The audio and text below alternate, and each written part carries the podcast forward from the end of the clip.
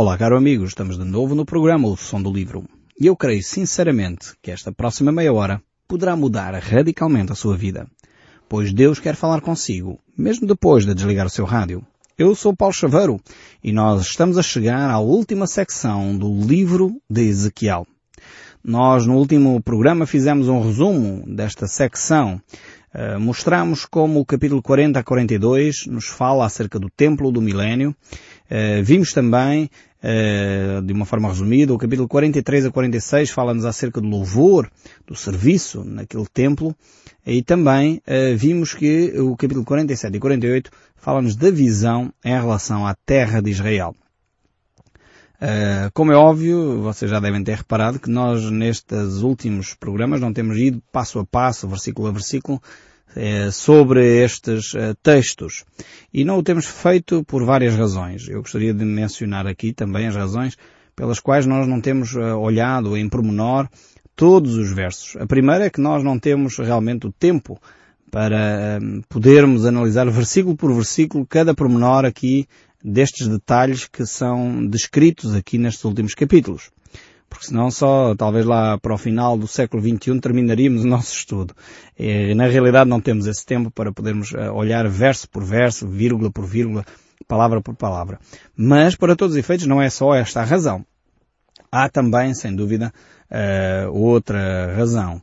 É porque nós voltaremos a este assunto quando analisarmos uh, o livro do Apocalipse de uma forma muito mais detalhada e vamos ter que cruzar esta informação, assim como quando olharmos para o livro de Daniel, também teremos de analisar estes aspectos e por isso eh, nós não estamos agora a dar aqui eh, todo o ênfase, eh, talvez necessário, a estes textos bíblicos. Vemos também que depois, uma outra razão ainda, é que o texto bíblico no livro do Apocalipse vai nos falar também desta Nova Jerusalém. E nós iremos poder detalhadamente verificar estes aspectos. Então são algumas das razões que nos levam a não analisar aqui um versículo por versículo e porque também uma quarta razão é que este assunto é extremamente detalhado. Uh, vai aparecer aqui, como nós iremos ver um pouquinho, eu vou só dar alguns versos para vocês poderem ver bem do que é que eu estou a falar, mas muitos detalhes acerca das medidas e das portas e, e que medidas essas portas têm e coisas desse género que são, são extremamente importantes para um, um israelita que viviam em função do templo, para nós cristãos, em que a Bíblia nos mostra claramente que o templo do Espírito Santo somos nós, nós, eh, nosso corpo é o templo do Espírito Santo, por isso deve ser muito bem cuidado. Atenção, aqui um parêntese eh, na forma como cuidamos da nossa saúde, a nossa alimentação, o exercício físico. Eh, não é que isso seja fundamental no sentido de darmos toda a prioridade a isso e não fazermos o resto, não é isso. Eh, não podemos deificar o nosso corpo no sentido tornar o nosso corpo quase um Deus. Hoje é quase uma adoração ao corpo mas uh, não é nesse sentido, mas devemos cuidar do nosso corpo porque ele é o templo. É o templo do Espírito Santo. Se nós vamos à igreja e gostamos de ver a igreja bonita, uh, ornamentada, arrumada, limpa, portanto não gostaríamos de ver uma igreja cheia de teias de aranha, toda suja, cheia de pó, o nosso corpo, que é o templo do Espírito Santo, que a Bíblia nos mostra assim, em 1 Coríntios uh, fala-nos muito desta questão, nós devemos então cuidar do nosso tempo uh, templo. Devemos cuidar da nossa saúde, devemos cuidar da nossa higiene pessoal. Então deixo esta recomendação também para os nossos ouvintes que devem ser de facto uh, cristãos cuidadosos com a sua vida uh, pessoal, com a sua higiene, com a sua saúde, com a sua alimentação, porque assim estão a cuidar do templo do Espírito Santo. Então, vemos aqui que estes capítulos aqui falam muito em detalhe uh, deste templo, mostrando a importância que Deus dá ao templo e que Deus dá ao nosso corpo. É por isso que Jesus Cristo e uh, os judeus naquela época não entenderam. Quando Jesus Cristo disse que em três dias destruiria aquele templo, porque estavam a falar que o templo de Salomão era muito importante, o templo de Herodes era muito grande, era muito bonito, e Jesus disse a certa altura, em três dias eu destruo este templo e reconstruo um novo. E eles não perceberam uh, que Jesus Cristo estava a falar do seu corpo, da sua morte e ressurreição. Uh, e às vezes nós seres humanos somos assim. Deus fala-nos coisas espirituais e nós pensamos que Ele está a falar de coisas materiais. Uh, então precisamos de abrir o nosso olho, abrir o nosso coração para ouvir a voz de Deus e aquilo que Ele tem para nos dizer em termos espirituais. Então aqui o, o capítulo 40 eh, fala-nos acerca deste, deste novo templo que Deus vai estabelecer. É um templo que irá eh, estar ativo durante este período que é o milénio. O milénio é uma altura em que Cristo Jesus vai ehm, reinar na Terra. Portanto, aqueles que já nos têm seguido mais, eh, mais regularmente sabem do, do que estou a falar.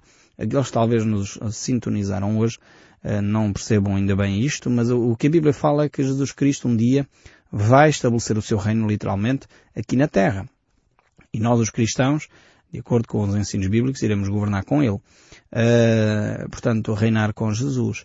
E nesse período de tempo, diz aqui o texto, uh, Israel voltará a ter um período preponderante na, na sua história. Na, uh, e vemos aqui o capítulo 40, verso 1, a mostrar que o templo ali será então restabelecido, restaurado. Vamos ler este verso 1 do capítulo 40 dizendo assim. No ano 25 nosso exílio, portanto já haviam 25 anos que eles estavam exilados, eh, no princípio do ano, no décimo dia do mês, 14 uh, eh, anos após ter saído da cidade, nesse mesmo dia veio sobre mim a mão do Senhor e ele me levou para lá. Vemos aqui mais uma vez que eh, o, interessante nisto é que eh, Ezequiel não ficou estagnado com as primeiras visões que recebeu. Não, levou 25 anos, mas ele continuava firme na fé. Não ficou a viver à sombra dos primeiros encontros com Deus.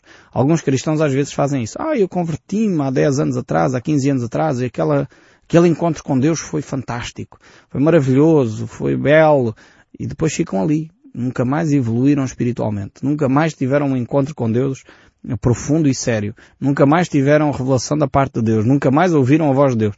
Qualquer coisa vai de errado na vida de alguém que teve um encontro com Deus e nunca mais cresceu espiritualmente. Ezequiel era um homem que mesmo 25 anos depois de estar exilado, continuava a ouvir a voz de Deus, continuava a ser alguém que tinha intimidade com Deus, continuava a ser alguém que se relaciona profundamente com Deus.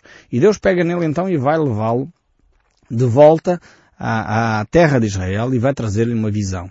Em visões, Deus me levou à terra de Israel e me pôs sobre um monte muito alto. Sobre este havia um como um edifício de cidade para o lado do sul. Ele me levou para lá e eis que um homem cuja aparência era como de bronze estava de pé na porta e tinha um, na mão um cordel de linho e uma cana de medir. Vemos aqui, mais uma vez, e já esclarecemos um pouco aqui estas questões, se Ezequiel foi física ou não, fisicamente ou não a Israel, mas não é o ponto aqui. Uh, o facto é que ele teve esta visão de uma cidade restaurada. Estamos lembrados que a cidade estava completamente destruída, não havia templo, não havia sequer muralhas, não havia cidade, no fundo. E agora Deus levou-o para que ele visse aquilo que poderia acontecer em torno da cidade de Jerusalém e da sua reconstrução. Depois ele vê aqui um homem eh, com a aparência de bronze. E poderíamos dizer com alguma facilidade que isto representa ou manifesta um anjo de Deus. E ele tem na mão uh, um cordel de linho e uma cana de medir. Uh, significa uh, que ele aqui também vai mostrar algo de novo ao seu povo. Vai mostrar as dimensões concretas daquilo que Deus quer. Eh, esta é uma imagem recorrente, é uma imagem que Deus utiliza com frequência. No livro do Apocalipse voltamos a ver este ser, este anjo poderoso, eh, enfim, com este aspecto eh, reluzente e ao mesmo tempo assustador e ao mesmo tempo belo, que de facto são os seres espirituais que Deus criou. Vejamos aqui o verso 4 também. Disse-me o homem, portanto este anjo que ali estava, filho do homem, Vê com os teus próprios olhos e ouve com os teus próprios ouvidos e põe no coração tudo quanto eu te mostrar, porque para isso foste trazido para aqui. Anuncia, pois, à casa de Israel tudo quanto estás vendo. Deus então pega em Ezequiel, leva-o até à cidade de Jerusalém e então agora diz-lhe ele, toma muita atenção àquilo que vai acontecer.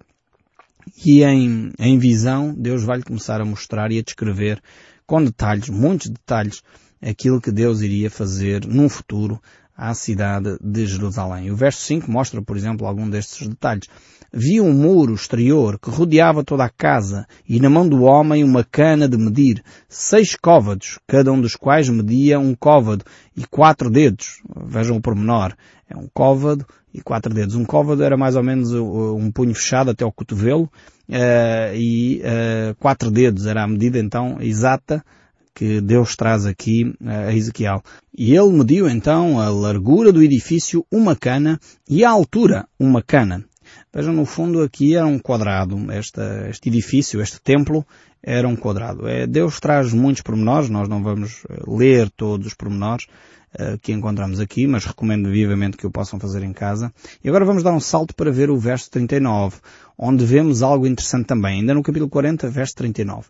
E diz assim, no vestíbulo da porta havia duas mesas, de um lado e duas do outro, para que nelas se degolassem o holocausto e a oferta pelo pecado e pela culpa. Aqui temos um texto extremamente curioso, Talvez você ainda não, não achou curioso como eu. Mas é interessante por, pelo seguinte, nós estamos a olhar para um período de restauração do povo de Israel, estamos a ver que isto eh, estaria relacionado provavelmente com o período do milénio, o período em que haverá paz na terra, e ao mesmo tempo uh, surge aqui os sacrifícios de novo. Parece que os sacrifícios serão restaurados uh, naquele período.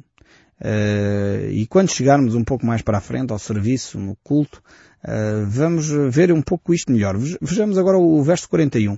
Diz assim, quatro mesas de um lado e quatro do outro lado, junto à porta, oito mesas, sobre as quais imolavam. Ou seja, continuava a haver aqui sacrifícios, mesas para poder um, no fundo, degolar os animais e fazer os sacrifícios.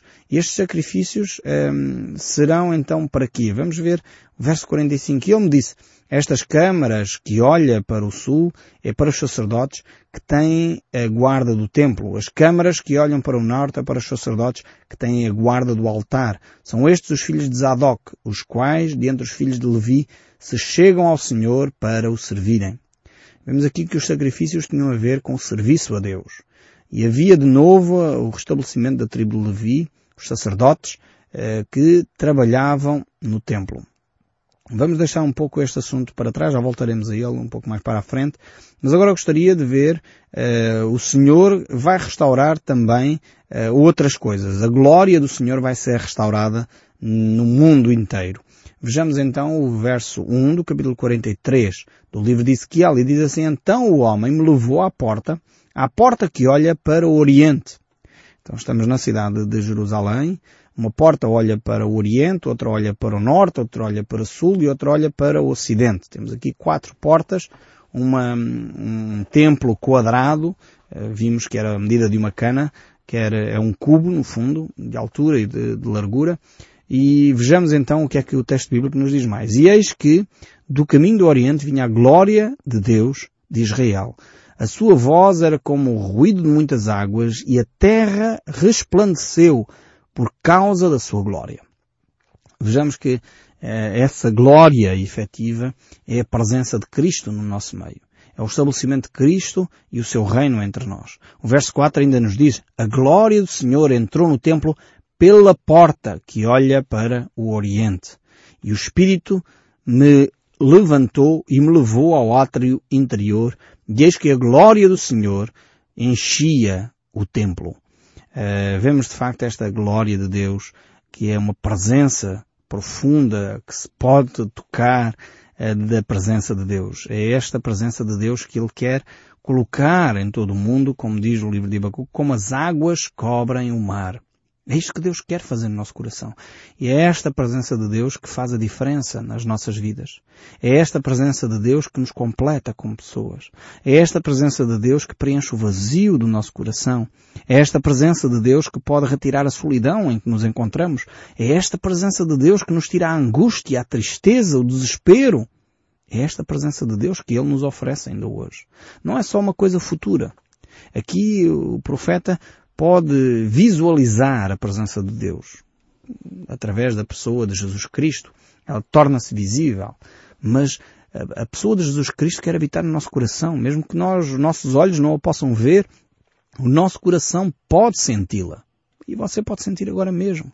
Se entregar a sua vida nas mãos de Cristo agora mesmo, dissesse, Senhor, eu quero tocar a tua glória.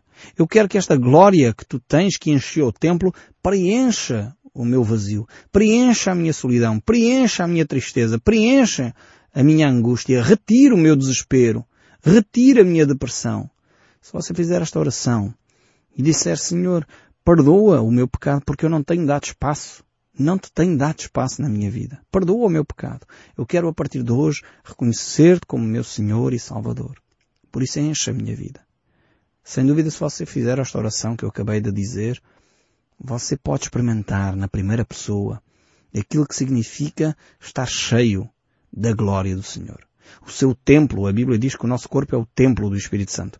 O seu templo pode experimentar esta presença de Deus que enche toda a sua vida é, é tremendo. Você pode experimentar isto, não, não precisa esperar para que o milénio aconteça.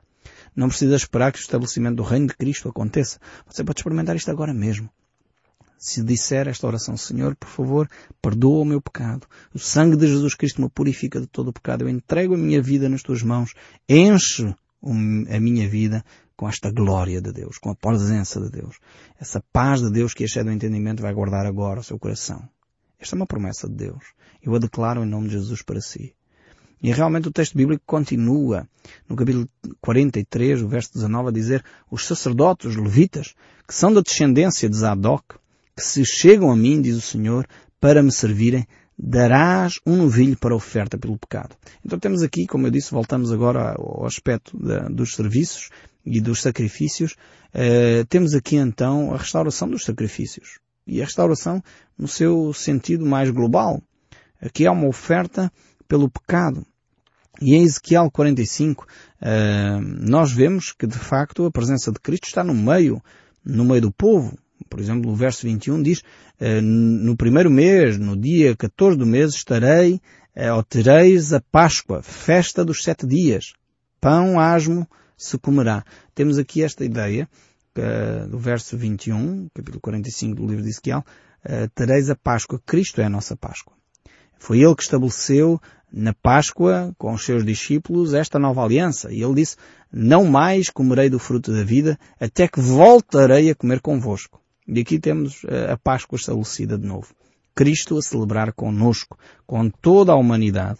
Mas ao mesmo tempo temos um, este, esta situação de Cristo estar presente, mas ao mesmo tempo temos a restauração aqui uh, da nação de Israel e daqueles que talvez transitaram do período da grande tribulação para o milénio sem terem tido um encontro pessoal com Cristo. E é necessário, de facto, esse processo ser restaurado. E por isso mesmo uh, surgem aqui uh, os sacrifícios uh, e a restauração destes sacrifícios. É porque nós, seres humanos, temos uma grande dificuldade em entender aquilo que Deus tem para nos ensinar. E de novo Deus volta a este tempo uh, a mostrar à, à, humanidade a importância de uma relação profunda com Jesus Cristo. E por isso mesmo uh, é necessário restabelecer aqui algumas cerimónias que de facto Cristo já tinha suprimido e aqui é trazido de novo para que o povo reflita sobre o seu estado espiritual. Perceba que só em Cristo, só com Deus, realmente se podem eh, relacionar e ter uma vida abundante, uma vida uh, tremenda. E é por isso que é trazido aqui estas orientações. E agora, no capítulo 44, o verso 1, nós vamos ver aqui ainda também uh, o processo sobre o santuário, sobre uh, o serviço neste templo.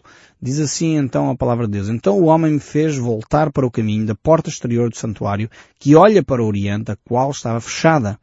Disse-me o Senhor, esta porta permanecerá fechada, não se abrirá, ninguém entrará por ela porque o Senhor Deus de Israel entrou por ela, por isso permanecerá fechada. Quando ao príncipe, ele se assentará ali por ser príncipe, para comer o pão diante do Senhor, pelo vestíbulo da porta entrará e por aí mesmo sairá. Aqui temos este aspecto da porta, que este príncipe, há quem interprete como sendo o rei Davi, o grande rei Davi, uh, não Cristo, porque Cristo será o senhor dos senhores, o grande rei, não o príncipe. Uh, há quem interprete então desta maneira.